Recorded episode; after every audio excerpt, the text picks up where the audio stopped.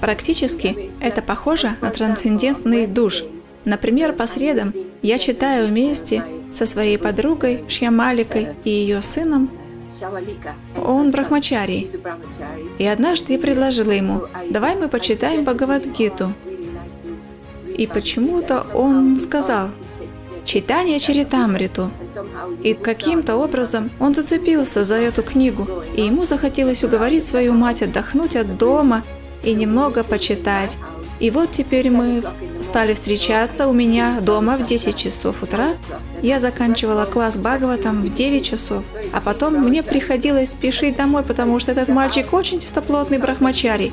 Итак, я прибиралась у себя дома, а потом они приходили и читали. Мы читали целый час. И каждый раз мы думали, что этого недостаточно, потому что нужно уходить и заниматься своими служениями. Итак, мы теперь планируем шестичасовое чтение. Как раз это день Даугаура Пурнимы. Мы также соберемся в 10 часов утра, проведем трехчасовую встречу, а затем немного пообедаем и поработаем еще три часа.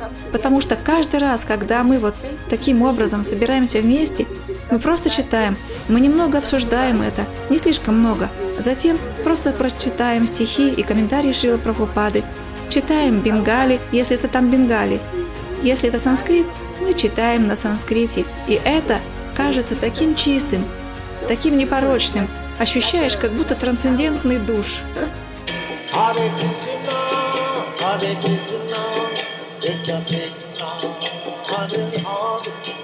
Hare Rama,